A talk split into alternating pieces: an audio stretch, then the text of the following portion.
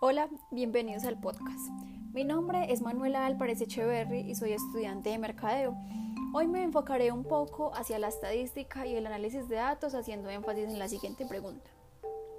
¿Cómo aplico yo los datos, la información y la estadística a la vida real y si realmente esta información que comparto es segura?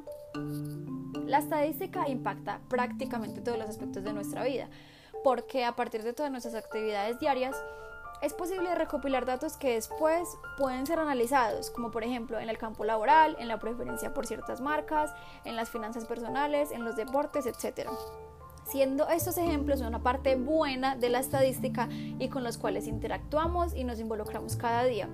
Pero, por otro lado, siendo conscientes de que como jóvenes estamos dedicando la mayor parte de nuestro día a las redes sociales, es necesario hacer un stop para expresarles todas las precauciones que debemos tomar al publicar mucha de nuestra información personal en estos espacios, ya que no tomamos conciencia y no sabemos cuántos problemas nos puede traer.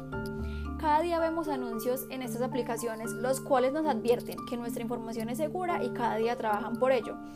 Pero en una cara opuesta vemos que no solo influencers ni personas famosas, sino también del común, como usted y yo, nos vemos afectados por el robo de cuentas, correos, información bancaria, entre otras. En estos sitios web nunca estamos seguros, por eso debemos limitar nuestra información y toda ubicación en la que nos encontremos. En mi opinión, trato de reducir este tipo de datos como fotos, videos, compras y lo más importante, solo debemos socializar con personas cercanas o familiares, pero nunca debemos compartir ningún tipo de dato personal en estos chats, ya que los hackers están atentos a cada movimiento.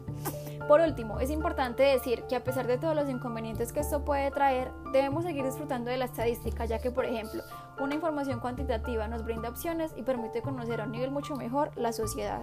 Muchas gracias, espero que lo disfruten.